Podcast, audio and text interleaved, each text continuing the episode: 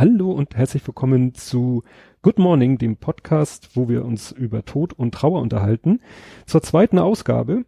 Und ich habe dieses Mal eine Gästin.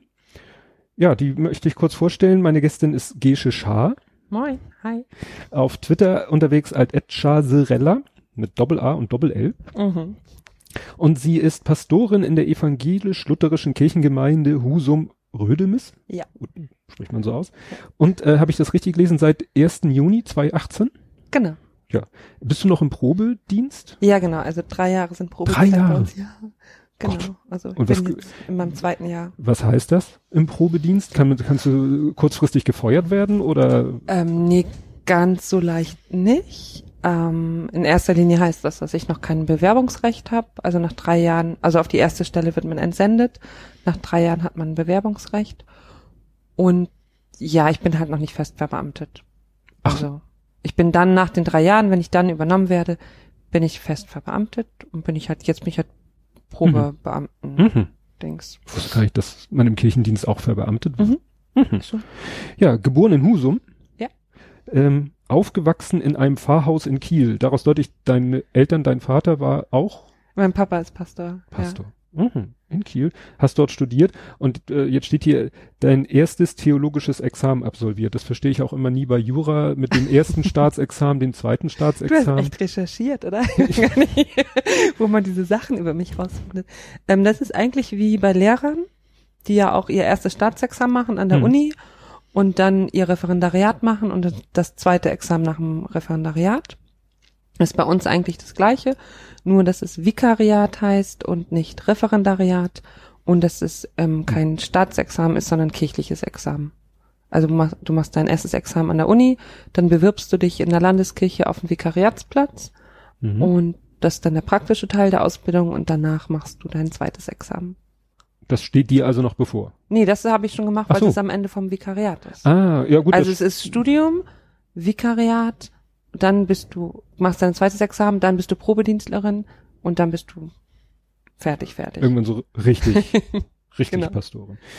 Ja. Vielleicht hast du einen Lebenslauf gefunden, der aus meiner Vikariatszeit stammt. Ja, es, ging, es ging noch weiter zum Vikariat. Das hätte ich noch gefragt, was denn genau ja, ein Vikariat genau. ist. Kehrte sie zurück zu den Wurzeln und lernte in der Friedenskirchengemeinde Husum bei Pastor Andreas Rabe das pastorale Handwerk.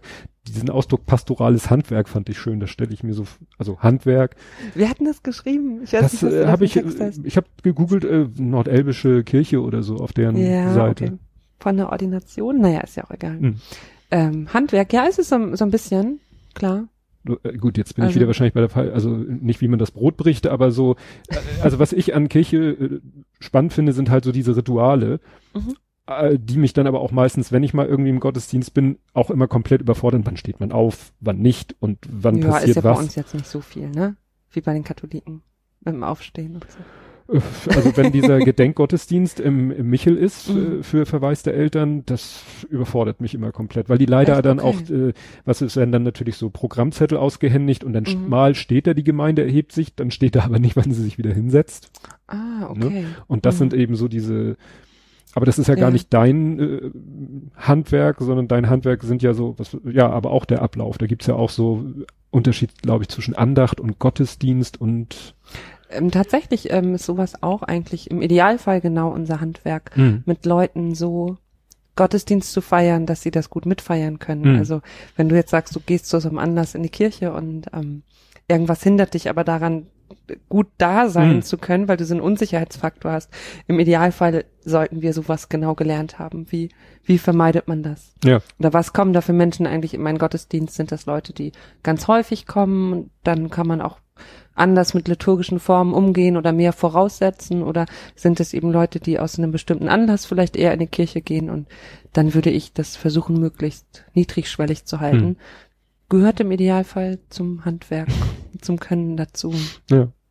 Ja, wie gesagt, das ist so, was ich auch von anderen Eltern höre, dass es bei diesem Gedenkgottesdienst immer so ein bisschen schwierig ist, weil man eben die, die Abläufe ja man versucht sich dann immer daran zu erinnern, wie war es letztes Jahr, um dann mhm. nicht wieder in diese komische Situation zu kommen, äh, wird jetzt ja. erwartet, dass wir aufstehen oder dass wir uns wieder hinsetzen oder so, ne? Und das äh, siehst du schon genau richtig, das macht so ein ungutes Gefühl, was man in der Situation eigentlich überhaupt nicht haben möchte. Ja, gerade bei so einem Anlass sollte es ja darum gehen, ja. dass irgendwie das Raum da ist für andere Dinge, dass man sich eben keinen Kopf um irgendwas Organisatorisches machen Ja. muss, ne, sondern es irgendwie Raum für Andenken und für Gefühle da ist. Ja. So.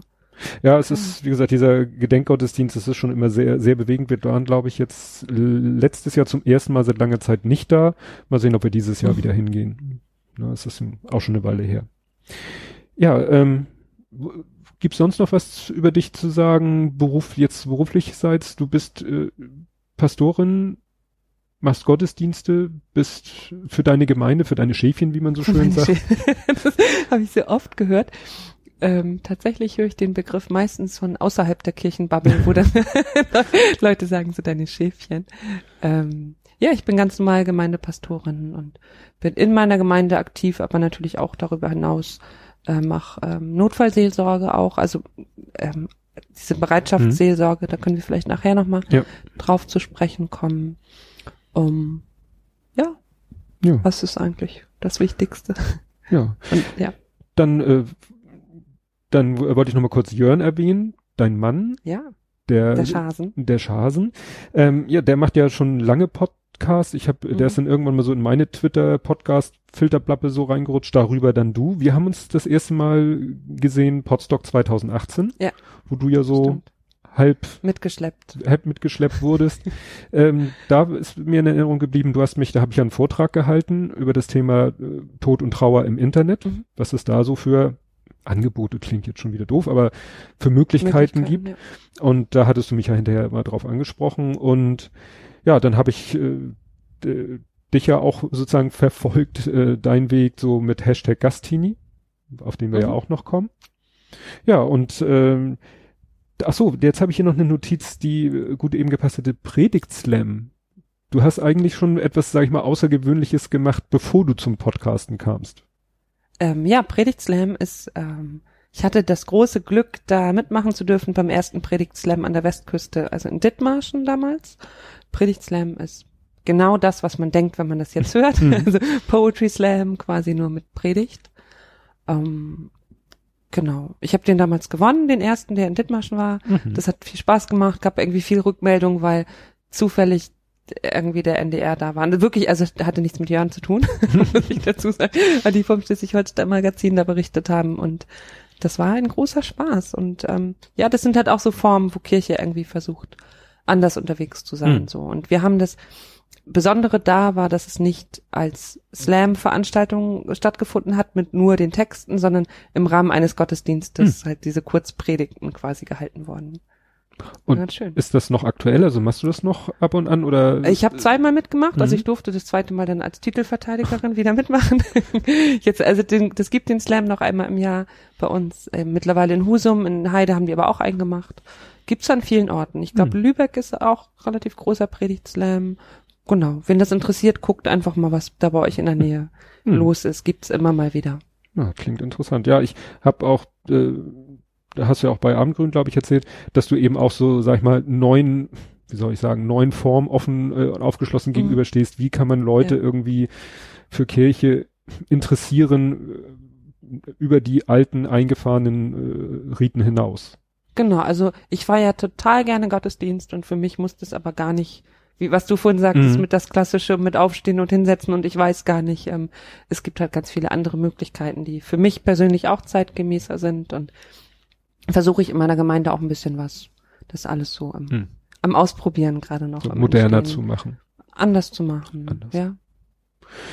Gut.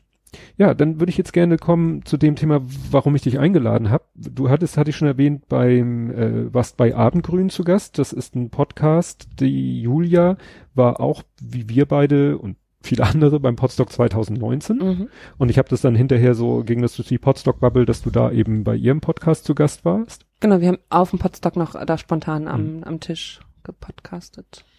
Ja, und da ging es nämlich unter anderem auch um das Thema Tod und Trauer und da dachte ich mir, da würde ich mit dir gerne nochmal drüber reden. Vielleicht ein bisschen ausführlicher als bei Julia, Mhm. weil es da ein Aspekt unter mehreren war. Genau. Und ähm, auch äh, bei der Planung unseres Treffens war ja ein ganz wichtiges Thema dieses Notfalltelefon oder Notfallseelsorgetelefon. Mhm. Das heißt, du hast auch in bestimmten Phasen so Bereitschaftsdienst. Genau, das war jetzt ja insofern Thema, weil ich dir für nächste Woche eigentlich zugesagt hatte und mir dann einfiel, ich habe schon wieder das Handy und kann gar nicht, genau. Ähm, Ja, soll ich das jetzt schon ja. ausführlich erklären? ähm, Notfallhandy, das ist ein bisschen unterschiedlich, je nachdem, wo man arbeitet, also in welchem Kirchenkreis. Heißt bei uns in erster Linie, dass du ein Bereitschaftshandy hast. In der Notfallseelsorge wird aber nochmal unterschieden in zwei Bereiche, öffentlicher und häuslicher Bereich. Mhm. Es gibt den öffentlichen Bereich, die machen wir, also mache ich nicht, das machen nur Leute, die noch eine spezielle Ausbildung haben.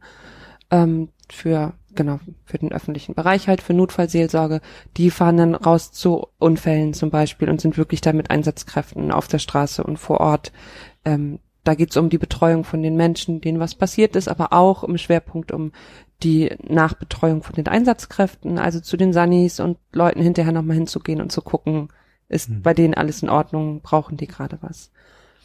Das Bereitschaftshandy, das wir bei uns im Kirchenkreis haben, ist für den häuslichen Bereich. Das heißt, du bist einfach erster Ansprechpartner für einen Seelsorgeeinsatz. Häufig ist das ähm, Überbringen einer Todesnachricht, was wir nicht tun, aber dabei sind. Also das habe ich selber noch nicht gemacht. Ich hatte jetzt zwar meinen ersten Einsatz gehabt, das war aber eine andere Geschichte. Ähm, genau, also es geht einfach darum, dass immer im Kirchenkreis ein Seelsorger erreichbar ist. Und dass wenn die Einsatzkräfte, wenn die Polizei sagt, wir müssen hier zu Haus XY Todesnachricht überbringen oder wir waren da und da und wir ziehen jetzt ab und haben das Gefühl, das wäre gut, wenn jemand mhm. da wäre. Das einfach, sie wissen, sie erreichen über die Leitstelle jemanden, Koordinator, der uns als Seelsorger dann anfordern kann. Ähm, genau, es ist halt nicht mehr so wie früher, vielleicht auf dem Dorf, wo der Pastor eh alles mitbekommen mhm. hat und immer da war. Und dadurch ist es durch so ein System quasi jetzt gewährleistet. Ähm, wenn Seelsorge gebraucht wird, sind wir da. Mhm. Und du sagtest, du hättest jetzt noch nicht so einen ganz akuten Fall mit, äh, nach dem Motto, mit Polizeibeamten zu jemanden hingehen? Ähm, nee, genau. Also das Überbringen einer Todesnachricht mhm. hatte ich noch nicht. Ich hatte jetzt ähm, vor, ist es jetzt ähm, zweieinhalb Wochen, genau, vorgestern war die Beisetzung, habe ich einen Fall gehabt, wo ich ins Krankenhaus gerufen wurde, wo eine junge Frau verstorben ist. Und die, genau, also längere Zeit versucht wurde, noch wieder zu beleben, ist überraschend verstorben und ich dann ins Krankenhaus gerufen wurde, wo dann ähm, zwei ihrer Angehörigen halt dort mhm. waren. Und ähm, in dem Fall ich aber auch mehr gemacht habe als jetzt die Notfallseelsorge. Ich habe die Familie noch weiter begleitet und habe auch die Trauerfeier mit mhm. denen gemeinsam gemacht.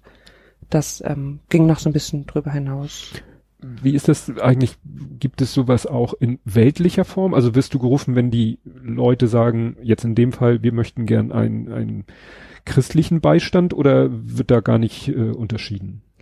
Gibt es in der Form, soweit ich weiß, tatsächlich von einem anderen Angebot hier nicht. Hm. In dem Sinne, dass wir einfach bedingungslos quasi da sind. Mhm. Ich wurde auch schon mal gefragt, wo ist, wo, wo, warum haben wir denn jetzt einen Anspruch darauf? Und ähm, das ist für mich persönlich, ähm, man kann ja über Kirche denken, wie man will, mhm. und ich habe da auch gar kein Problem mit, wenn Leute da Dinge kritisch sehen. Ich sehe auch ähm, vieles kritisch an, an Kirche.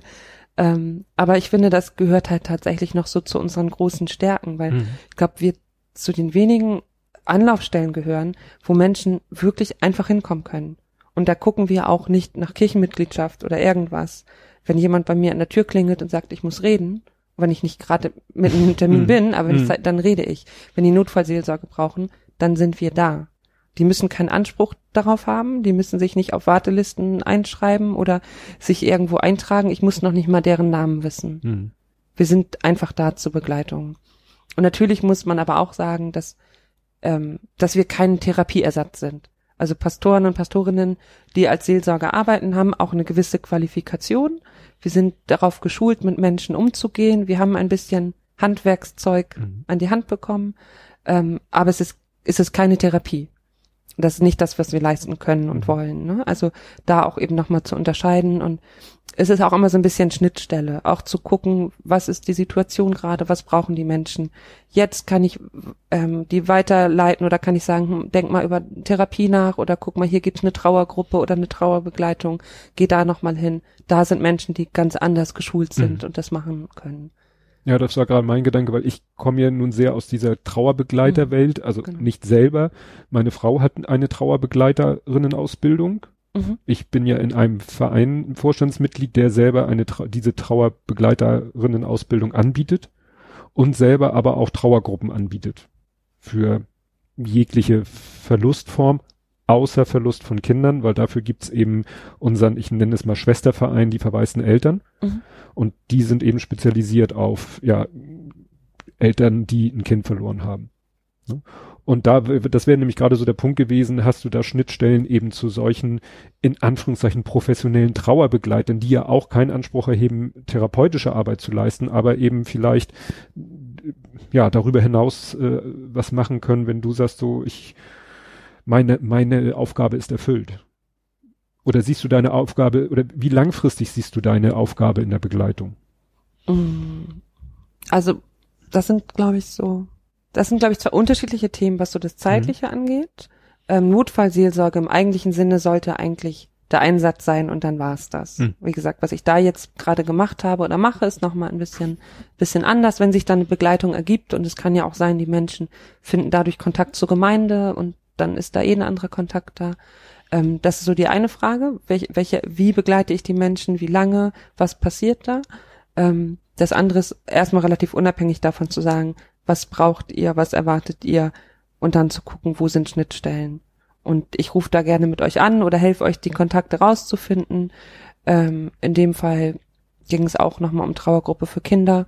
Ähm, zum Beispiel dann halt zu gucken, hier, es gibt da was vom Hospizverein, da könnt ihr anrufen, da ähm, könnt ihr irgendwie den Kontakt herstellen. Mhm. Ähm, ja, das ist, ähm, das ist halt Schnittstelle, so, ne? Und das schließt sich aber nicht gegenseitig aus. Hm. Auch wie du jetzt erzählst mit dem Gottesdienst zum Beispiel, dass man solche Formen nochmal hat, solche Möglichkeiten nochmal hat, in einem anderen Rahmen Raum haben zu können hm. für das. Ne? Also hm. wenn jetzt jemand zu mir kommt und sagt, ich, ich mach, ich so, ich bin gut aufgehoben, aber irgendwie brauche ich noch mal dieses andere und auch diese spirituelle Ebene vielleicht dabei und sag, okay, mhm. gehen wir in die Kirche und zünden eine Kerze an. Und sei es, dass wir uns einfach zehn Minuten davor hocken und irgendwie still sind zusammen oder so. Das, ich denke, es ist eine Ergänzung, so. Ja, ja, also die Erfahrung, die ich persönlich mit Trauerbegleitung gemacht habe, ist eben, also die, gerade der Verein, in dem ich tätig bin, der hat seine Wurzeln halt auch in der Diakonie. Ne? Und dadurch eine enge Verbindung zur, zur evangelischen Kirche, aber ist selbst eigentlich eher weltlich organisiert, aber dieses spirituelle kommt halt fast zwangsweise, wenn man sich mit Trauer mhm. auseinandersetzt. Mhm. Da, ja. Klingt jetzt blöd, kann man sich gar nicht gegen wehren, aber das ist einfach so. Und ähm, zum Beispiel der Trauerbegleiter, wo ich lange in der Vätergruppe war, der hatte genau, finde ich, so das richtige Gespür, genauso das Richtige, dass jetzt jemand, der nun mit, mit Religion oder Christentum nicht wirklich nichts anfangen kann, trotzdem noch da diese, so das Maß an Spiritualität hatte, mhm. was noch so ist, dass man selbst als nerdiger Atheist sagt, ja, trotzdem, damit, ja. damit komme ich klar. Ne? Das war gerade in dieser Vätertrauergruppe, da gab es eben, es gab da äh, auch sehr, sehr gläubige Menschen in dieser Vätertrauergruppe und dann auch so, ja, mehr atheistisch organisierte und da hat er eben einen guten Mittelweg gefunden. Musst du das auch, weil du, wir hatten ja gesagt, du hast eben auch, es kommen halt oder du wirst auch mit Leuten in Verbindung gebracht, die jetzt nicht jeden Sonntag in der Kirche sind. Mhm, genau. Die äh, ein Gedanken vielleicht dazu noch, ähm, weiß nicht, ob du das ob dir das logisch erscheint oder äh, nachvollziehbar erscheint, aber ich dachte gerade, dass vielleicht die, die Schnittstelle oder das, das Gemeinsame von dem, was Spiritualität an sich mitbringt und das, wo das auf das Thema Trauer trifft, dass es irgendwie beides etwas, es geht um das Unsagbare. Mhm. Also es hat beides so, so einen Bereich von, es gibt Dinge, die können wir nicht sagen und die können wir nicht erklären. Also man kann sich irgendwie annähern. Natürlich ist es gut, wenn man redet, wenn man Erinnerungen teilt, wenn man über seine Gefühle spricht. Aber es bleibt so ein, so ein Bereich von ohne Worte. Hm. Und ich glaube, dass das eben, ja, das ist für mich auch das, was irgendwie mit Glauben zu tun hat. Denn das ist im Endeffekt, ich kann mich immer nur annähern und sagen, was ist das für mich? Was bedeutet Religiosität für mich? Aber ich kann es im Endeffekt bleibt, bleibt irgendwo ein Kern, der nicht sagbar ist. Mhm. Und das ist sowas Elementares und ich glaube, das spüren halt Leute auch, wenn, wenn es um Trauer geht, zu sagen, ja, ich, ich kann beschreiben, wir können unsere, wir können teilen und äh, geht's dir da auch so, mir geht's da so, mir geht's da anders, aber es wird immer etwas Unsagbares irgendwie übrig bleiben und das in den Raum reinlegen zu können, wenn man dann einen Zugang hat zu, zu, zu Spiritualität, zu Religion, zu Glauben, zu sagen, da trifft es aufeinander und da darf das einfach sein und es muss nicht auserklärt sein, es darf einfach sein. Mhm. Und dann kann es Stille sein oder eine Kerze oder eine Melodie oder irgendwas und darf halt diesen, diesen Raum finden. Macht, äh, ist das, kannst du da anknüpfen? Das war jetzt ein doch, bisschen doch, doch. Äh, ja, also gestottert also, irgendwie. Nee, also ich, wie gesagt, wenn wir da unser Begegnungswochenende machen, ähm, und da macht dann der äh, Trauergruppenleiter oder wie ich ihn nennen möchte, der macht dann auch so eine Schlussandacht. Mhm. Und die, die hat jetzt nichts Gottesdienstartiges, aber wir beten da trotzdem Vater unser. Und das fällt mir in der Situation dann auch überhaupt nicht schwer, obwohl ich sonst nie auf die Idee kommen würde, von selbst ein Vater mhm. unser zu beten. Mhm. Aber in der Situation fühlt es sich einfach richtig und wichtig an. Ne? Ohne dass mhm. ich jetzt da äh, diese Worte haben dann in dem Moment so, ja, eben so eine ganz andere Bedeutung oder so, so eine ganz andere Wirkung, als wenn ich jetzt hier am Sonntag in die Kirchengemeinde gehen würde weil das da einfach in dieser Situation mit diesen anderen trauernden Vätern dann eben äh, so eine besondere Atmosphäre auch hat. Mhm. Ne? Aber das macht mich jetzt nicht unbedingt zu einem starkgläubigen Menschen.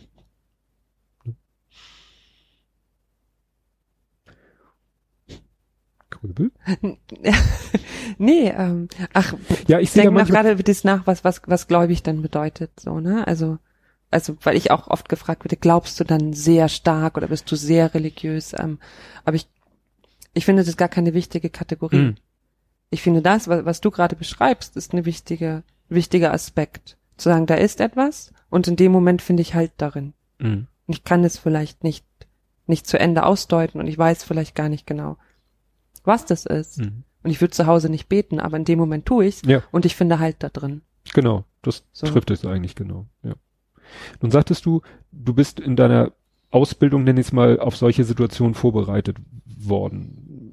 Das heißt, ihr hattet dann so das Thema Notfallseelsorge, so ähm, ich stelle mir jetzt ein bisschen ähm. schulfachtechnisch jetzt vor. Notfallseelsorge tatsächlich nicht so ausführlich. Also wir haben einen Studientag gehabt mhm. zum Thema Not Notfallseelsorge. Da ging es konkret über die, um die Situation Überbringen einer Todesnachricht. Mhm. Da macht man auch sowas in der Ausbildung tatsächlich mit ähm, Rollenspiel. Mhm. Also wir haben tatsächlich diese Situation nachgespielt, was mir auch sehr eindrücklich ähm, in Erinnerung ist, weil ich da mit in dem Rollenspiel drin war und die ähm, Mutter gespielt habe, der quasi ähm, erzählt, also mhm. wo dann der Seelsorger und der Polizist kam und erzählt hat, dass der Mann verstorben ist und so. Ähm, die Notfallseelsorgerin, mit der wir da gearbeitet haben, hatte, sagte auch hinterher so, ja, ist jetzt, also meistens, wenn sie dieses Rollenspiel macht, wie jetzt auch, ist es nicht so weit weg von dem, was da wirklich passiert. Mhm. Ähm, ich glaube aber, dass dann die Frage nach, nach dem Handwerk, ne, weil mhm. du vorhin auch angefangen hast mit Handwerk, dass man sich nur sehr bedingt auf diese konkreten Situationen vorbereiten das kann. Kann ich mir eben gut vorstellen, ähm, weil das ja immer anders ist, weil Menschen mit involviert sind, genau. ist es ja automatisch also, unberechenbar. Genau, was, ähm, was Handwerk ist und da tatsächlich dann auch so mit ähm, der Frage nach der eigenen Trauer oder mit den mhm. eigenen Gefühlen zu tun hat, das ist tatsächlich für mich in diesem Beruf, es ist ein Handwerk, das ich mit meinen Gefühlen umgehen kann. Mhm. Das ist viel im, im Vikariat, also in der Ausbildungszeit, geht, geht es halt auch einfach um einen selber. Und zu gucken, warum geht's mir in einer bestimmten Situation so, wie es mir gerade geht. Wir arbeiten in den Seelsorge, also in den Ausbildungsphasen, wo es um Seelsorge geht, mit Protokollen, die wir erstellen, also Gedächtnisprotokolle aus ähm, Gesprächen, die wir geführt haben, alles anonymisiert natürlich, ähm, besprechen die in einer Supervisionsgruppe und man guckt da natürlich auf die Fälle und guckt, ah, warum, da hat der so reagiert, da ist das und das passiert. Es geht aber immer ganz viel um das, wie habe ich mich dabei gefühlt? Was tickt das bei mir vielleicht an? Um damit umgehen zu lernen, also das zu reflektieren mhm. und damit umgehen zu lernen. Ähm, wie jetzt in, in dem Einsatz, von dem ich erzählt habe, die Frau, die gestorben ist, hat exakt das Alter, was mein Mann hat. Mhm. So. Das das hat dann irgendwas mit einem zu tun. Und ich bin am nächsten Tag nach Hause gekommen und also ich bin ja nachts, da bin ich nachts hin im, ins Krankenhaus, dann morgens nochmal. Am nächsten Tag habe ich zu Jan gesagt, ich weiß nicht mal, wo deine Geburtsurkunde liegt, mhm. weil die vom Bestatter gefragt wurden ja. nach, nach diesen ganzen Unterlagen. Ich habe zu ihm gesagt, Jan, wenn du morgen tot umfällst, ich weiß nicht mal, wo das sind, weil Jan macht den ganzen Papierkram bei uns. Mhm. So, natürlich bezieht man das dann auf sich irgendwie und ist dann in so einem Aktionismus, wo ich dann direkt, direkt gesagt habe, ey, wir müssen jetzt, ich, ich habe nicht mal eine Patientenverfügung, wir müssen eine Bestattungsvorsorge machen, wir müssen das und das machen, ähm, was ja auch so eine Art der Verarbeitung ist, dann mhm. mit, sowas umzugehen. Also, weil man in dem Moment damit konfrontiert ist, dass du selbst quasi morgen tot umfallen könntest oder halt dein Partner. Und ähm, du beziehst das dann halt auf dich. Ist auch erstmal nicht weiter schlimm, und eben auch so in Gesprächen, auch in anderen Seelsorgegesprächen, auch wenn es jetzt nicht explizit um Tod geht, ähm, werden Dinge auftauchen, die irgendwie mit dir zu tun haben. Und das zu, zu verstehen in dem Moment, da ähm, reflektiert zu sein und sich selber ein Stück weit beobachten zu können während des Redens, das gehört mit zu dem seelsorgerlichen Handwerkszeug. Mhm. Und ja, genau. Natürlich auch anderes. Natürlich gibt es auch Methoden und, und Fragen, die man stellen kann und so ein bisschen konkretere Dinge. Mhm. Ähm, aber ganz viel geht es darum, mit sich selber irgendwie zurechtzukommen, mit den eigenen Gefühlen und mit den eigenen Resonanzen zurechtzukommen, Dinge aushalten zu können.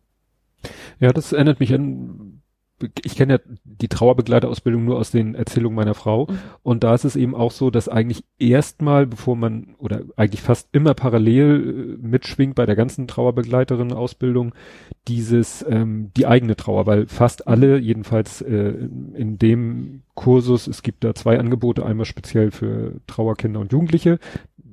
Da ist es nicht so sehr, aber bei der äh, Erwachsenentrauer, dass da doch viele Selbstbetroffene sind. Also so wie meine Frau, mhm die ihr Kind verloren hat, aber auch andere, die Partner oder so verloren haben, die also wirklich schon mal ganz akut Trauer durchlebt haben, machen dann oftmals auch diese Ausbildung und müssen dann natürlich auch die eigene Trauer nochmal reflektieren.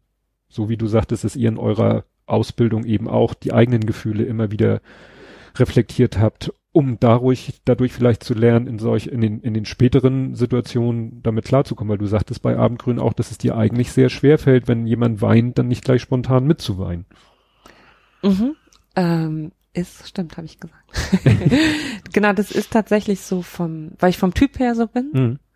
Und das ist aber ein Stück weit was, ähm, wo ich gelernt habe, auch das Handwerkszeug so ein Stück ähm, zu unterscheiden, in welcher Rolle ich gerade da sitze. Mhm wenn ich jetzt mit einer guten Freundin irgendwo sitze und die erzählt mir was und ist traurig und ich merke, das tickt bei mir was an, dann heule ich auch mit und versuche das auch nicht zurückzuhalten. Dann ist es okay. Ähm, wenn ich in der Rolle bin, also wenn ich dienstlich irgendwo bin, ähm, ja, dann tickt das auch was bei mir an. Trotzdem weiß ich aber um die Rolle, in der ich da bin. Und man hat eine Aufgabe. Also das hilft halt wirklich, was ähm, dass man was machen kann. Meine Mutter zum Beispiel, meine Mama hat Krankenschwester gelernt. Die hat da nicht lange drin gearbeitet in dem Beruf, aber die hat das mal gelernt. Die kann nicht so gut Blut sehen, wenn sie daneben steht und nichts machen kann. Hm. Aber wenn sie was machen kann, wenn sie, also ich sage, Mama, warum bist du denn so empfindlich? Du hast doch Krankenschwester gelernt. So, ja, wenn sie was tun ja, kann, dann ja. geht es. Wenn sie quasi nur daneben steht und der irgendwelche Wunden angucken muss oder so, dann geht es nicht. Hm. Und ich, ich glaube, das ist bei, bei mir vielleicht auch so ein bisschen so du bist halt nicht dazu verdonnert, das, naja, auszuhalten schon, aber du weißt halt, dass das Aushalten, das Mittragen der Trauer gerade dein Job ist. Mhm. Du hast einen Job. Ja. Das hat einen Sinn, dass du da bist. Es, du kannst nicht immer was machen im Sinne von Aktionismus. Ich kann nicht jemandem jetzt durch ganz viel Mühe die Trauer wegnehmen. Egal wie doll ich mhm. das will, kann ich nicht, so. Aber das Aushalten in dem, oder mitgehen, mittragen ist halt, ist es halt mein Job. Und ähm, es gab eigentlich zwei Dinge, die mir sehr geholfen haben dabei. Ähm, also das meiste, wo wir damit zu tun haben, sind ja Beerdigungen. Hm. Das ist ja nicht jetzt unbedingt die Trauerbegleitung an sich oder Notfallseelsorge, sondern der Alltag, wo wir mit Trauer zu tun haben, sind ja Beerdigungen. Da hast du eh einen konkreten Job quasi, du gehst hin, triffst dich mit den Angehörigen, führst ein Beerdigungsgespräch und führst die Beerdigung durch. Das ist so das, was wir meistens tun. dann kann es nochmal, vielleicht gibt es ein zweites Gespräch oder man sieht sich danach nochmal und begleitet. Ähm, aber das ist der Hauptpunkt, wo wir mit Trauern dann zu tun haben. Das heißt, da können wir schon auch was machen. Ne? Also es geht auch um, um, um Planung und ähm, es ist für die Menschen ja auch meistens sehr wichtig, in, in dieser Phase zwischen dem Todesfall und der Beerdigung fun zu funktionieren. Hm. Es ist ja. ja, gar nichts, äh, ne? es ist ja nichts, nichts Schlimmes, sondern es ist, es ist gut. Und zwischendurch darf dann das andere mal kommen. Und da klinken wir irgendwie uns rein und sagen, okay, von allem, was ihr jetzt gerade zu erledigen habt, von Versicherungen und Bestatter und sonst was, hier geht's jetzt mit mir als Pastorin in dem Fall um die Vorbereitung des Gottesdienstes, der Trauerfeier. Da ist auch Raum zum Erzählen und ich frage natürlich auch, wie es den Leuten geht und guck, was die gerade brauchen. Aber es geht auch darum, ganz konkret diesen Gottesdienst vorzubereiten. Ja, du bist dann ja auch gezwungen, die Trauernden dann sozusagen, ja, nicht zu einem bestimmten, aber du musst Fragen stellen und äh, du musst ja mit denen mhm. arbeiten. Genau. Deswegen genau. heißt es ja auch Trauerarbeit. Genau. Und weil es sau anstrengend ist und müde macht. Mhm. Ja. Ähm, vor dem Vikariat, da hatte ich so Schiss vor Beerdigung. So, und das ist das, was ich bei Julia im Abendgrün auch gesagt habe. Ich, da, ich muss immer, wenn jemand weint, muss ich mitweinen. Das, das berührt mich gleich total. Und es ist auch immer noch so. Ich bin Mensch, ich weine total schnell. Ich weine bei den bescheuertsten Filmen irgendwie, sobald eine Szene da ist, die so ein bisschen rührselig ist, sitze ich da und mhm. heul irgendwie.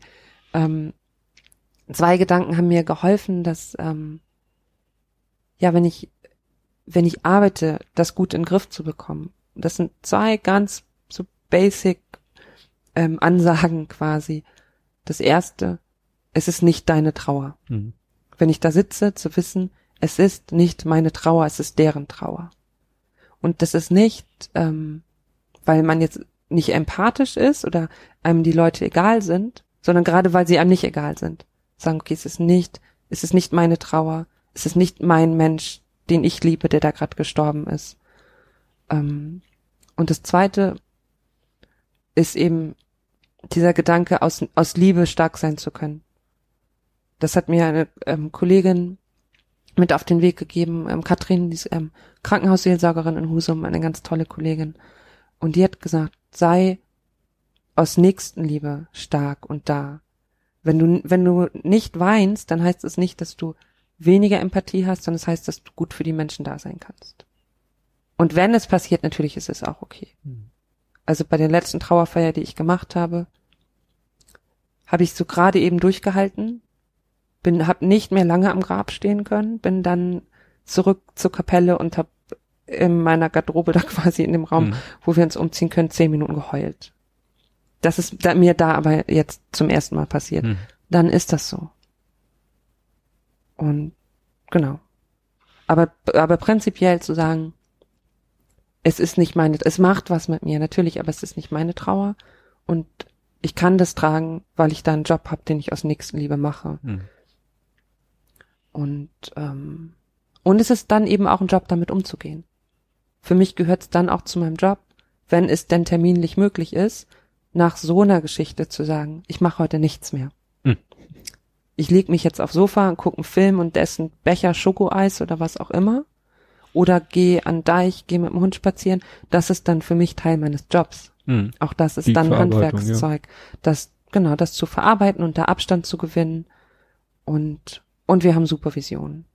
Das so. wäre noch eine genau. Frage gewesen, weil du es in der genau. Ausbildung gesagt hast. Mhm, genau. Und aber du hast jetzt auch Supervision. Genau, in der Ausbildung haben wir auch ähm, einmal die Woche so Regionalgruppen gehabt und halt diese spezielle Supervision in den Seelsorgephasen. Ähm, und jetzt haben wir auch, genau. Haben wir auch ich weiß nicht, ich bin jetzt selber überlegen, ob man den Begriff erklären muss, weil wir beide kennen ihn, weil die äh, Trauerbegleiterinnen äh, sind größtenteils mhm. Frauen, die die Trauergruppen leiten, die bekommen auch Supervision. Wie kann man mhm. Supervision, wenn jemand den Begriff nicht kennt, kurz beschreiben? Ich kann ja mal sagen, wie das bei ja. uns ist. So einfach ganz konkret. In meinem Fall, wir sind eine, noch eine ganz kleine Supervisionsgruppe, nur eine Kollegin und ich mit einer Supervisorin. Das heißt, wir sitzen zu dritt zusammen, alle fünf, sechs Wochen und gucken, wer hat ein Thema mitgebracht. Und dann wird über das Thema geredet. Und das kann anhand von einem Protokoll sein oder mit irgendwas einfach frei zu erzählen. Und in dem Fall, also bei uns ist es ja auch so, dass wir auch ein Seelsorgegeheimnis haben.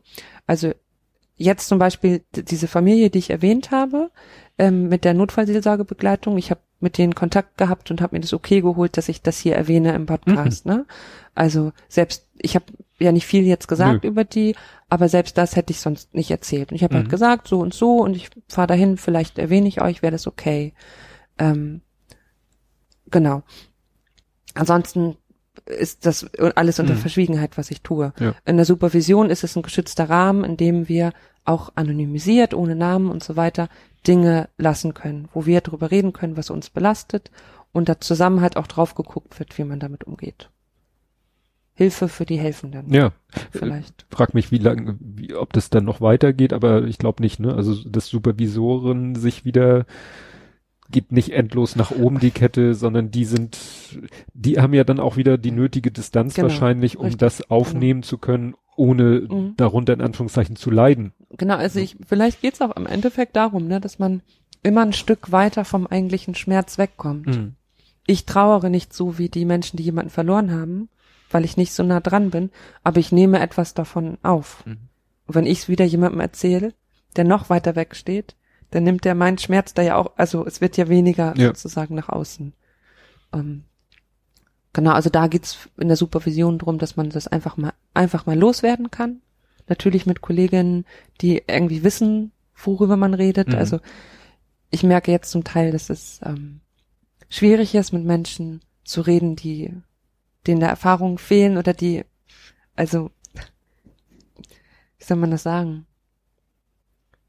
dieses Verständnis zu haben oder also in dieser Woche nach dem Einsatz, ohne dass ich was da konkret jetzt erzählt hätte von der Familie, aber einfach nur Leuten zu sagen, oh, mir geht's gerade irgendwie schlecht, weil ich hatte da gerade einen, einen, Einsatz, der mich sehr beschäftigt und so.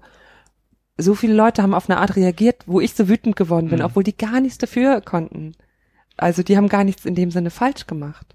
Aber es, das passte einfach nicht. Mhm ich bin auch, als ich da rausgekommen bin, ich weiß nicht, ähm, ähm, sicherlich, äh, das muss viel, wenn man selber betroffen ist, wahrscheinlich hoch zehn irgendwie sein. Aber als ich aus diesem Einsatz gekommen bin, bin ich, das war Donnerstag, da ist immer Markt, Wochenmarkt in Husum und ich bin darüber über den Wochenmarkt gegangen auf dem Weg in die Kirche und ich bin wütend geworden, weil alle Leute da so fröhlich rumgelaufen ja. sind. Hm. Und wie gesagt, obwohl es eben gar nicht meine ja. Trauer war, obwohl es nur das war, wo ich Menschen begleitet habe. Ja, aber es war halt gerade so. dein Thema. Genau, es, es, war halt da und bist halt eigentlich in, in so einem anderen Modus dann und dann gehst du da längs und denkst so, hä? Wieso, wieso seid ihr denn so fröhlich? Seid ihr irgendwie, mhm. Seid ihr bescheuert, da ist gerade jemand gestorben? Da hat gerade ein Kind erfahren, dass seine Mutter tot ist und ihr lauft hier so mhm. rum und lacht. Ja, und da möchte man so, so ein bisschen, man, man möchte sich mitteilen ich, ich, ich liebe ja auch diesen äh, Ausdruck von dem geteilten Leid, mhm. aber geteilt eben im Sinne von mitteilen. Mhm. Weil das ja. ist die, die Erfahrung, die ich in der Trauergruppe gemacht habe, dass dadurch, dass man sein Leid mitteilt, teilt man es halt auch. Und mhm. es wird weniger, es geht vielleicht nie ganz weg, aber es verteilt sich halt. Ja. Und so, äh, und wenn man eben nicht die Möglichkeit hat, sich mitzuteilen, so wie du in der Situation, dann muss man halt völlig alleine damit mhm. klarkommen und würde es gerne, also ich habe das, äh, ich im Rahmen dieses äh, Gottesdienstes ist es auch so, dass immer Trauergruppen von den verwaisten Eltern da so Fürbitten sprechen. Mhm. Und in einem Jahr war unsere Gruppe ja dran sozusagen.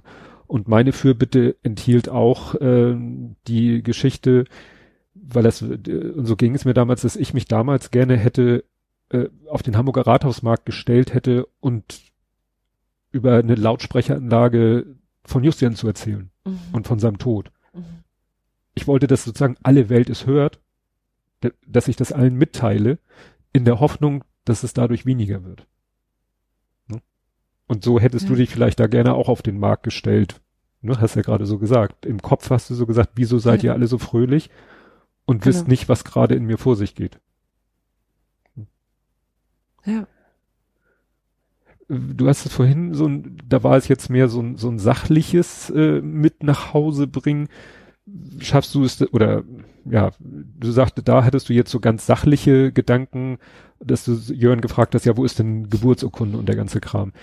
Ansonsten versuchst du das von ihm so ein bisschen fernzuhalten oder erzählst du ihm auch so Von ein Jörn? bisschen?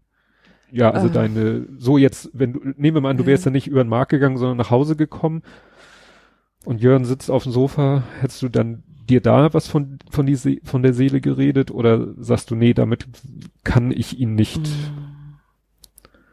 Wir finden das für uns gerade, glaube ich, noch raus, wie das, Mhm. wie das funktioniert, was da funktioniert. Ähm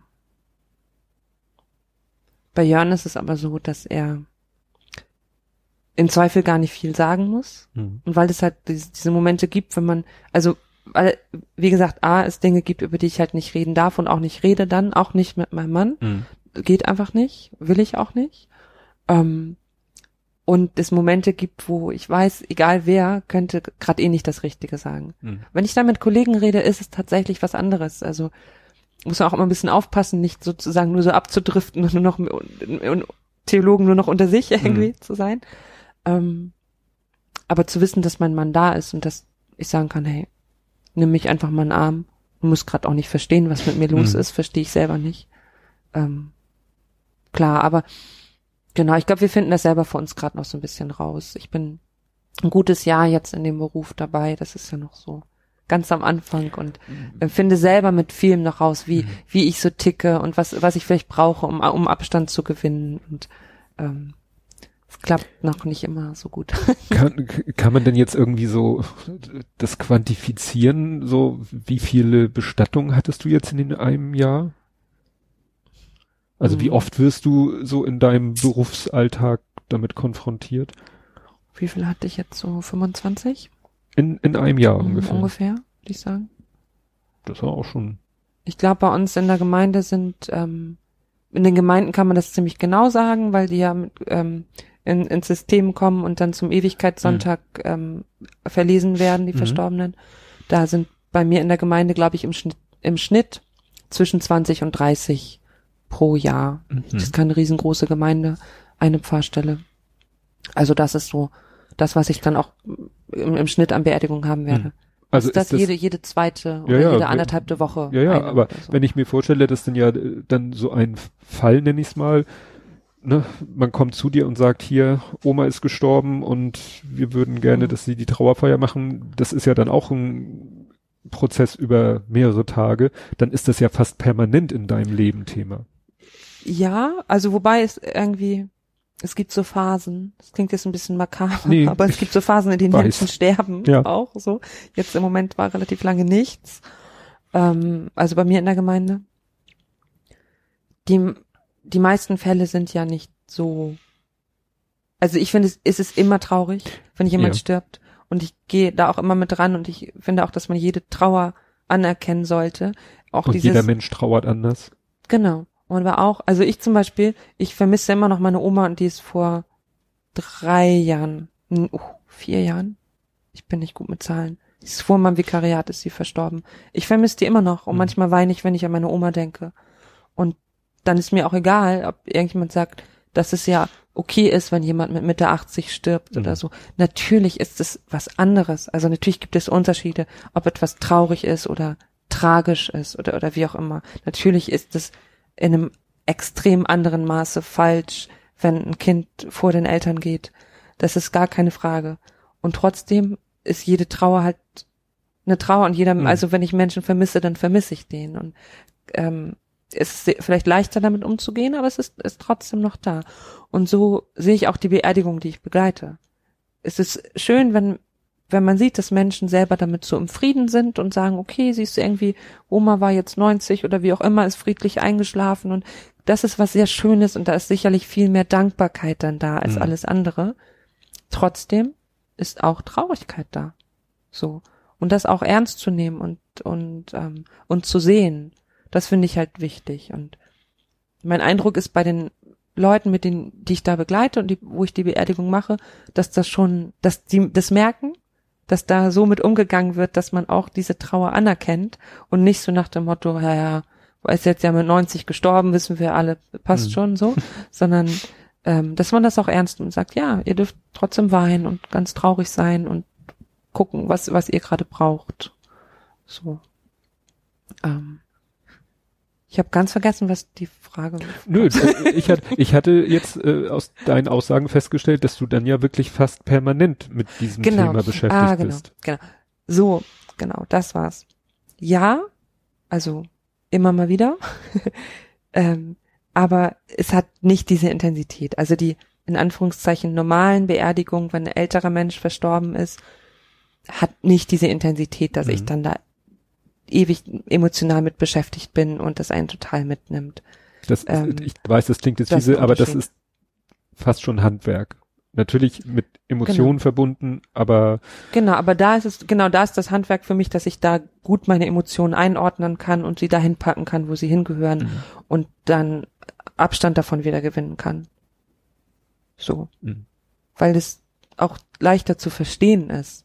Also ich glaube, manches hat schon damit zu tun, ob man etwas verstehen kann. mh, Und ich kann nicht verstehen, warum Menschen früh sterben müssen. Weil das scheiße ist. Weil das nichts daran gibt, was irgendwie, was irgendwie richtig ist. Und ich mich auch, natürlich hat das auch was mit, mit seinem Glauben zu tun und damit angefragt zu werden da drin. Was hat dein scheiß Gott sich jetzt dabei gedacht? Mhm. So, ja, Kacke weiß ich nicht. Ich weiß es überhaupt nicht. Ich Mhm. kann nur hier sein und versuchen, das mit dir gerade auszuhalten. Ähm, ich verstehe aber nicht, was da passiert ist. Wenn jemand alt geworden ist, dann kann ich das verstehen. Jemand ist Mhm. alt, Menschen müssen sterben irgendwann und Platz machen für neue Menschen. Das ist irgendwie nachvollziehbar. Aber manche Dinge sind halt, die sich einfach falsch anfühlen, die falsch sind, sind halt nicht nachvollziehbar und Mhm. sind nicht, nicht greifbar. Da ist dann, ich glaube, das ist der Punkt, warum es dann schwer wird, zu, wieder Abstand dazu zu bekommen. also gibt es quasi in deinem, ich nenne es jetzt mal wieder so blöd, Berufsalltag eben so Fälle, die ja, Routine klingt auch wieder doof, aber die dich nicht so sehr mitnehmen und dann aber auch Fälle, die dich mehr mitnehmen Auf jeden Fall. und Auf jeden Fall. Ja. die sollten irgendwie nicht überhand nehmen. Ja gut, kannst Ja, du nicht ja, ja, beeinflussen. genau. kannst es nicht Ja, beeinflussen. genau, ich überlege auch gerade so. Nein, du kannst es ja nicht Ähm, beeinflussen, aber Für mich persönlich ist es schon, ich fühle mich im Gemeindepfarramt ganz wohl, weil ich so diese Vielfalt von Dingen habe. Mhm. Ich habe ganz großen Respekt vor Leuten, die Krankenhausseelsorge machen oder no hauptberuflich Notfallseelsorge machen oder so. Ich weiß nicht, ob ich das könnte. Aber ich habe halt dann immer auch das andere wieder. Wir haben leider weniger Taufen als Beerdigung. wäre meine Das nächste ist, Frage gewesen, wie ist es ist mit auch Taufen? äh, mit den- statistisch äh, schwierig, was die Kirchenmitgliedschaft angeht. Mhm. Ähm, aber genau, ich, ich mache das halt und ich gehe, mache halt eine Beerdigung oder eine Trauerbegleitung und bin am nächsten Tag wieder von wuselnden Kita-Kindern Mhm. umgeben, die, denen ich Bibelgeschichten erzählen kann und mit denen ich singen kann. Und dann stimmt's so im, unterm Mhm. Strich wieder. Ähm, so. Und Trauung. Traum, ja, auch. Und normale Gottesdienste und ähm, Musik und diese, diese ganzen schönen Dinge Mhm. die dazugehören. Ähm, trotzdem, das habe ich bestimmt im Abendgrün auch erzählt, ähm, weil, weil mich das immer noch, ähm, ja, ich hätte das früher nicht gedacht, weil viele Kollegen sagen, Beerdigung machen sie am liebsten. Mhm.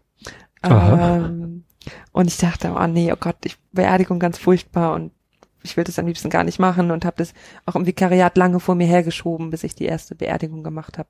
Achso, das konntest du so ein Ähm, bisschen ja, steuern. Ja, genau.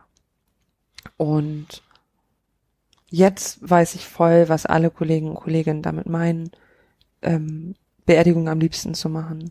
Nicht, weil man es irgendwie toll findet, dass jemand stirbt, Mhm. aber weil, ähm, weil es eine Bedeutung hat, was du da tust. Weil es einfach wirklich elementar bedeutungsvoll ist, was, was du da machen kannst. Das, es macht halt einen Unterschied, wie, wie ich da für jemanden da bin. Mhm. So. Ähm.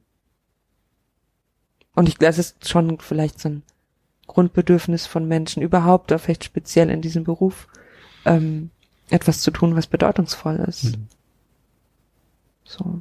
Und ja, da kommt es halt drauf an und da hören die Menschen dir auch anders zu, als sie dir bei einer Hochzeit zuhören. Ich mag auch Hochzeiten. ähm, und Ja. Taufen sowieso. Also Taufen finde ich auch tatsächlich nochmal ähnlich ähm, ja, wie sagt man, bedeutend in elementar irgendwie, weil das auch so nah dran ist. Das ist halt der Anfang des Lebens.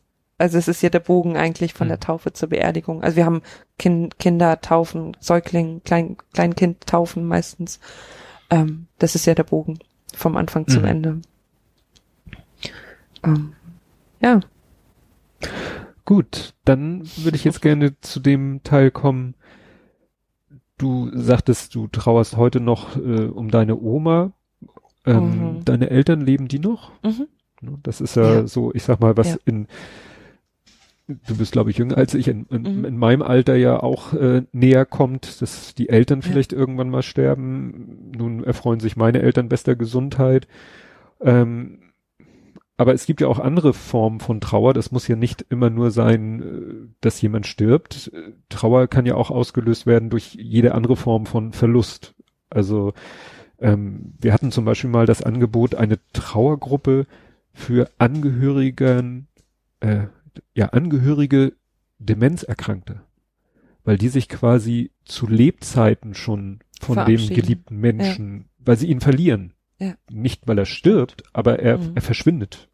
Die Persönlichkeit verschwindet Mhm. ja bei Demenz. Und die brauchten quasi schon Trauerbegleitung zu Lebzeiten. Mhm. Und so kann ja auch jeder andere Verlust, den man irgendwie als schmerzhaft empfindet, ja, als Trauer gedeutet werden.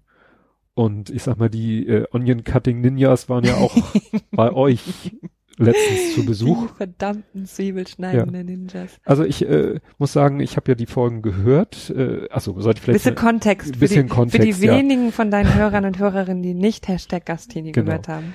Also fangen wir mal an. Ihr hattet einen Gastini. Das kannst Ja. du ja erstmal einführend erzählen. Genau, wir haben einen Gastini gehabt, ähm, die Abby, Abigail, die bei uns gelebt hat für zehn Monate. Wir waren Gasteltern für AFS und die war als Gastschülerin bei uns. Genau. Und wir haben zusammen gepodcastet. Ja. Natürlich. Wenn man nämlich in die Casa Chasa zieht, dann muss man podcasten. Hashtag Gastini. genau, Ganze neun. Folgen haben wir geschafft, immerhin. Und es sollen ja noch welche kommen. Ja. Ja, und es kam dann irgendwann die Zeit, und es ist noch nicht lange her, dass ihr euch von Abby verabschieden musstet. Zehn Monate gehen so schnell um. Ihr habt ja auch dafür gesorgt, dass es nicht langweilig Ja, wurde. ihr wart ja stimmt. viel auf Achse mit ihr. Ja.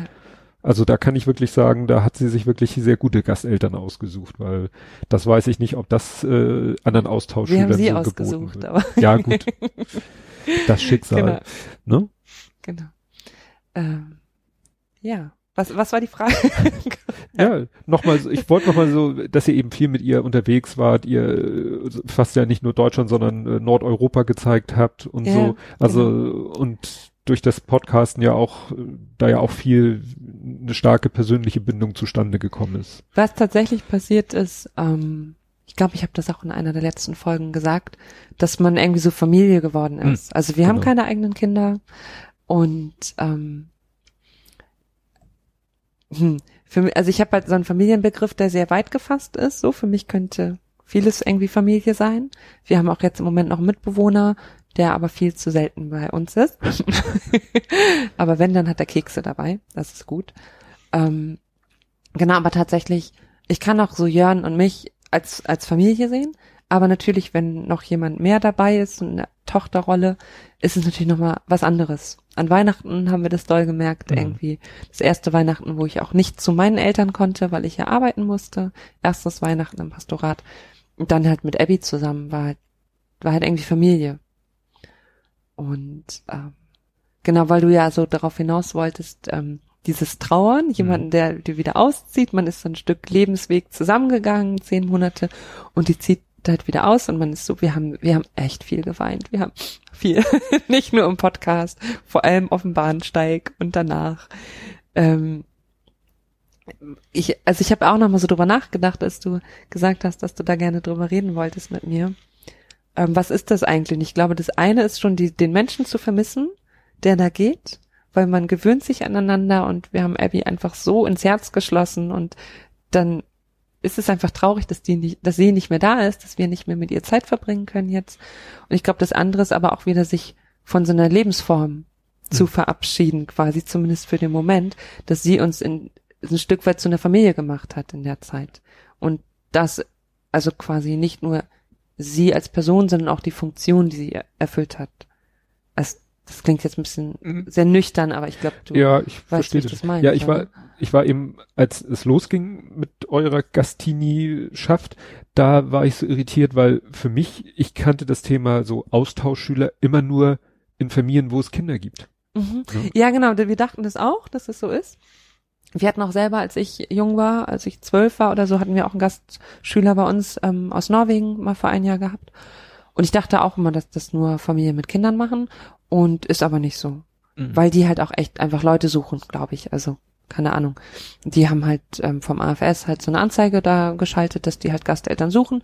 Und es kann tatsächlich jeder machen. Auch wenn du ähm, alleinstehend bist oder wie auch immer, du kannst, mhm. jeder kann das, ja, und das aufnehmen. Aber das glaube ich schon, dass ja. es trotzdem in, in, für euch eine besondere Situation war, ja. wenn ich mir vorstelle, ja, genau. wir hätten jetzt einen Gastschüler dann wäre der hier für einen bestimmten Zeitraum auch so, genau. ich kenne das immer nur so für ein paar, vielleicht für drei, vier Wochen so aus mhm. meinem Umfeld, wo Familien mit Kindern mhm. sind, weil dann die Kinder selber auch irgendwie mal für ein paar Wochen genau. äh, austauschen. So einen so. klassischen Austausch. Genau. Aber dann, wenn ich mir vorstelle, so, man hat keine eigenen Kinder und hat dann, und, und dann, das ist ja, und dann über diesen Zeitraum, das hat ja fast schon was von Adoptivkind auf Zeit. Mhm. Bei uns kam halt auch nochmal dazu, dass wir gerade erst ins Pastorat gezogen sind. Mhm. Also im Juni habe ich angefangen zu arbeiten und Abby kam ja schon im September oder so. Das heißt, von der Zeit, die ich Pastorin bin und die wir im Pastorat wohnen, also in der, im Pfarrhaus, hat Abby die meiste Zeit mit uns da gelebt. Mhm. So, das, das heißt, das ihr, ihr kanntet das Leben dort eigentlich nur mit ihr. Im Wesentlichen mit ihr. Also ja. äh, kurz nachdem wir eingezogen sind, haben wir angefangen, ihr Zimmer einzuräumen, mhm. weil wir wussten dann, wir haben uns beworben als Gasteltern. Und das ist ja so verknüpft gewesen dann auch damit, ne? Also mit dem neuen Leben, was wir uns gerade aufgebaut hatten, dann gehörte Abby irgendwie direkt dazu. Mhm. Jetzt hat sie uns im Stich gelassen. ja. ja. Aber mittlerweile ist es besser geworden, dass du nicht an sie denkst und in Trauer stürzt, sondern. Tatsächlich ging das relativ schnell. Mhm. Ähm, sie hört das nicht. Abby, ich traue immer noch. Nein, also am Anfang war es wirklich echt schwer, also weil wir sie wirklich so so lieb gewonnen haben irgendwie. Und das, da war aber auch dieses Mittrauern und Mitweinen ganz doll, weil sie auch echt wirklich traurig war. Sie hat ja auch dann noch äh, einen Partner, also sie hat ja einen Freund, den sie hier kennengelernt hat, mit dem sie zusammengekommen ist. Oh, und da ist natürlich viel Herzschmerz dann auch dabei mhm. gewesen. Und ja, das Kind dann so weinen zu sehen. Ähm, ja, am Anfang war das schon echt schwer. Wir haben ja noch ein kleines Andenken. Abby und ich haben uns ja Matching Piercings, also die gleichen, das gleiche Piercing stechen lassen, mhm. Helix Piercing am Ohr, äh, so dass wir beide noch eine längere Erinnerung daran haben. Mhm. Ähm, war so eine Woche oder zwei oder so, würde ich sagen, wo es echt, wo ich echt traurig war. Und dann im Endeffekt guckt man so ein bisschen auch, wie fülle ich jetzt meine Zeit? Also mhm. was mache ich mit dem, wo ich vorher vielleicht dann mit ihr einen Ausflug gemacht habe, wie bringe ich neue Dinge wieder in mein Leben, die jetzt gerade dran sind, Sinn haben. Ja. Hm. Dann fällt mir jetzt gerade noch ein Thema ein, ähm, weil das heute in der Zeitung war. Ähm, ja, wo, was man durchaus auch äh, damit reinbringen kann, Trauer um Haustiere. Ihr habt ja Frau Hund, mhm. die ist, glaube ich, auch schon ziemlich ja, alt. Ja, ne? oh Gott, ich denke ganz oft daran, was ist, wenn Molly stirbt. Molly ist 15. Ja, ist und für einen Hund schon ist, sportlich. Ähm, genau. Ist noch relativ fit, also relativ, sie ist halt alt, aber sie hat jetzt nichts, noch nichts Schlimmes. Ich denke ganz, ganz oft daran im Moment. Weil sie, mhm. Molly schläft fast nur noch, so 23,5 Stunden am Tag. Und manchmal, wenn sie ganz ruhig da liegt, dann muss ich so stehen bleiben und gucken, ob sie noch atmet. Mhm. Abby hat das auch gemacht übrigens. Die musste auch immer gucken, ob der Hund noch lebt. Ähm, ich weiß, wenn mein Hund mal stirbt, dass ich sie bestatten lassen werde. Mhm. Ich werde mit ihr zum Tierkrematorium fahren, sie kremieren lassen und beisetzen lassen. Mhm. Und ich, ich, ich weiß, dass, glaube ich, jeder, der das hört, der selber Haustiere hat, das versteht. Und ganz viele wahrscheinlich jetzt denken, die ist doch bekloppt. Aber so ist es. Ihr kennt, ihr habt sie ja, oder du hast sie auch schon so lange, wie sie lebt, oder? Ja, wir haben die ähm, seit sechs Jahren. Also sie ist mhm. aus dem Tierschutz, ist neun Jahre gewesen, als sie zu uns gekommen mhm. ist. Genau. War das, sage ich mal, äh, auch schon mal beruflich ein Thema, dass Leute zu dir kamen und sagen, also nein, nicht, dass du, du willst ja keine, keine Tierbestattung machen, aber Och. nee, ist bei mir noch nicht. Ich weiß, dass es Mhm. Kollegen, Kolleginnen gibt, wo es mal so, so ein Thema war oder wo so Anfragen auch waren. Äh, bei mir selber noch nicht. Hm. Aber man sieht natürlich, ähm, welche Bedeutung Haustiere für Menschen haben. Ne? Hm. Also wie viele Leute sind irgendwie so einsam und das Tier ist so das Letzte, was irgendwie noch da ist und Gesellschaft leistet und so. Ne? Also Tiere sind auch wahrscheinlich die besseren Seelsorger. Aber da hättest du natürlich auch volles Verständnis für, wenn jemand dann um sein Haustier so trauert. Ja, ich glaube, ich würde doch eine Tierbestattung machen. ich weiß nicht. Ja. Ja, wahrscheinlich schon. Hm. Und tatsächlich ähm, ist es ja auch so, für, für Kinder ist ja ähm, Trauern üben irgendwie auch so ein Thema mit Haustieren, ist total sinnvoll. Und da zu gucken, wie, wie ist das eigentlich Abschied nehmen und bestatten und so, wenn es irgendwie der Hamster, nein, man sollte, Hamster, Hamster sind keine Haustiere für Kinder. Das ist ein Mhm. schlechtes Beispiel. Ähm, Meerschweinchen, Glaube ich auch nicht Keine so, habe ich gerade gehört. Katzen. die alle kindgerechten Haustiere, die Ja. euch einfallen, um die sich natürlich trotzdem die Erwachsenen kümmern.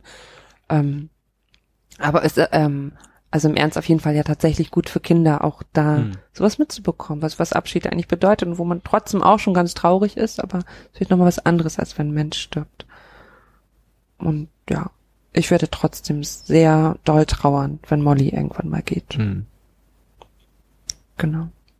Ja, du hast ja Coco gesehen, aber die ist noch nicht mal ein Jahr Die ist alt. klein noch, ne? Ja, gut, ja. ausgewachsen schon, müssen aber nachher, wenn ich hier das Haus verlasse, Familie Migge aufpassen, dass da kein Hund in meiner Tasche mit rausgeschmuggelt wird. das könnte bei deiner Tasche, wäre das durchaus Und bei möglich. dem Hund, ja. Ja. Ist süß. Gut, ja, ich glaube, dann sind wir soweit durch. Fällt dir noch was ein? Möchtest du noch was loswerden? Ähm, ich habe tatsächlich gerade noch mal, ähm, ist eher, glaube ich, so ein Gedanke, den ich noch mal Mhm. mitnehmen und, und daran weiterdenken werde, weil du das so mit Abby eingebracht hast. Ähm, was ist eigentlich Trauer? Also, dass das Trauer halt so vieles sein kann, dass man nicht nur um einen Menschen trauert, der nicht mehr da ist, weil er gestorben ist oder ausgezogen ist, sondern auch vielleicht so um, um Ideen trauern kann. Verlust Oder des um- Arbeitsplatzes. Oder ja, oder Menschen um, auch. um Vorstellungen, die man vielleicht aufgegeben hat. Hm. Also wie ist das, wenn jemand nicht jetzt sein Kind verloren hat, sondern gar nicht schwanger werden kann? Mhm. Oder aus irgendwelchen Gründen man eben die Lebensplanung nicht so aufgegangen ist, wie man sich das mal vorgestellt hat. Diese Idee, die man hatte, vielleicht ich bin dann und dann im Beruf oder ich habe dann meine zwei Kinder und es klappt nicht. Es ist ja auch etwas, was dann quasi das, was nie stattgefunden hat, das, was es nur in der Fantasie gab, Mhm. aber was aufgegeben werden muss, betrauert wird. ja, Also ja, wenn man sich von irgendetwas verabschieden muss. verabschiedet, ja. Das ist Ja. für mich auf jeden Fall, glaube ich, von, von, von deinem weiten Blick quasi auf das, auf das Thema Trauer was, was ich nochmal so mitnehme und guck, was, was heißt das eigentlich auch für mich und für, wie ich durch die Welt gehe und was heißt das in Seelsorgegesprächen irgendwie viel mehr unter dem Aspekt Trauer noch mit einzubeziehen. Hm. Schönen Gedanken. Das freut mich, dass du was mitnimmst. Ich hoffe, ihr habt auch was mitgenommen. Und ich kann schon mal einen Ausblick geben auf die nächste Sendung. Ich versuche ja Gast, Gästin im Wechsel. Das nächste Mal spreche ich dann mit einem Gast. Es ist wieder ein verwaister Vater, wie in der ersten Folge. Aber das geht dann schon, der hat auch die Trauerbegleiterausbildung gemacht und ist aktiver Trauerbegleiter. Und ich glaube, der kann dann auch nochmal Mhm. da einen anderen Schön. Blickwinkel auf das Thema Trauer bringen, eben nicht nur aus der Sicht des Trauernden, sondern auch dessen, der Trauernde begleitet und das ja zu seiner, ja, nicht Beruf ist es nicht, aber eben zu seiner Lebensaufgabe gemacht hat. Gut, Schön. dann bedanke ich mich Ja, vielen Dank für die Einladung, dass ich da sein durfte. gerne. Und bis dann. Tschüss. Tschüss.